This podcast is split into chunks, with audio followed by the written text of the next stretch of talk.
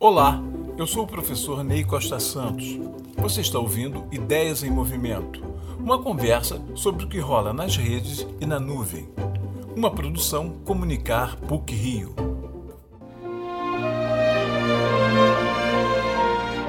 Essa música de Ennio Morricone, carregada de emoção, de algum modo me leva de volta ao mundo das salas de cinema de minha infância e juventude.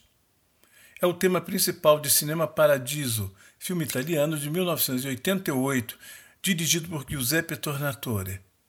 Este nome, Paradiso, diz muita coisa sobre o ato de ir ao cinema e ver os filmes. A arquitetura e o nome das salas são fantasias que já não existem mais. Os cinemas tinham nomes quase mágicos. Odeon Rox, Rian, Astoria, Plaza, Palácio Caruso, Miramar, Olinda, Metro e muitos outros que nos remetiam a um espaço de sonho e evasão. Não havia chegado ainda o tempo dos cinemas de shopping nem dos multiplex. Era nas salas de rua, nas salas de bairro que assistíamos aos filmes.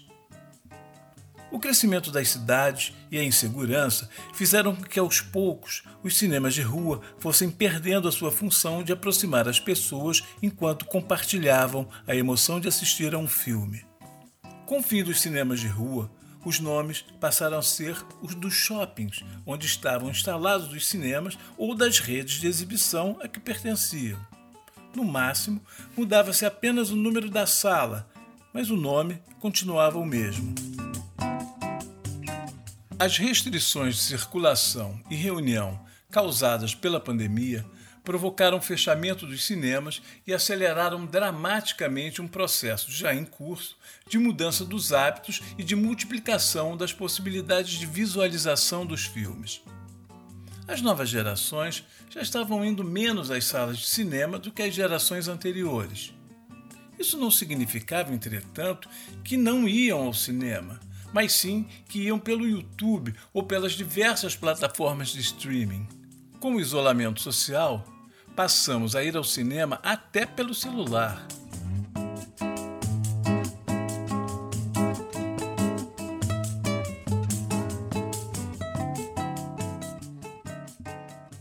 Não estou dizendo que isso é pior ou melhor.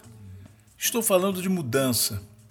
Quando assisti com meus avós em 1958 ou 59, já nem lembro, a estreia de A Volta ao Mundo em 80 Dias, no Cinema Vitória, na rua Senador Dantas, centro da cidade do Rio de Janeiro, e onde até bem pouco tempo funcionou a Livraria Cultura, recordo que muitos homens estavam de paletó e gravata, e que minha avó, muito bem vestida, havia comprado os ingressos com antecedência e lugares marcados entrar naqueles espaços, subir as escadarias de mármore com os corrimãos bem polidos e brilhantes, ver as colunas de vago estilo neoclássico, ouvir o sinal de abrir as cortinas da tela, era entrar em outro e fascinante mundo.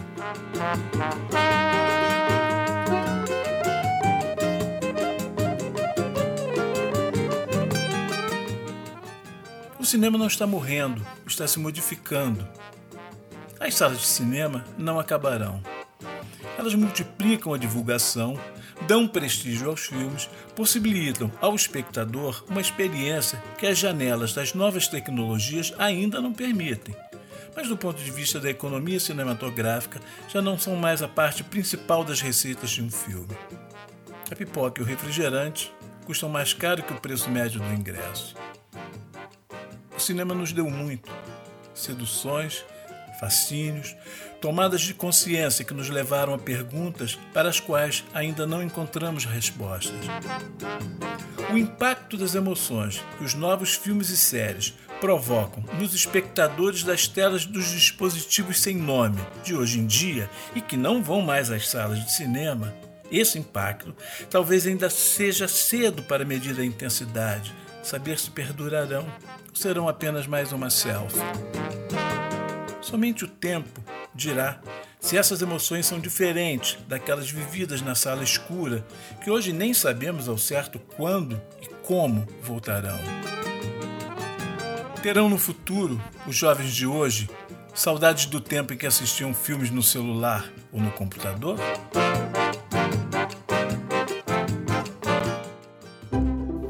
Você ouviu Ideias em Movimento, uma produção Comunicar PUC Rio. Até a próxima!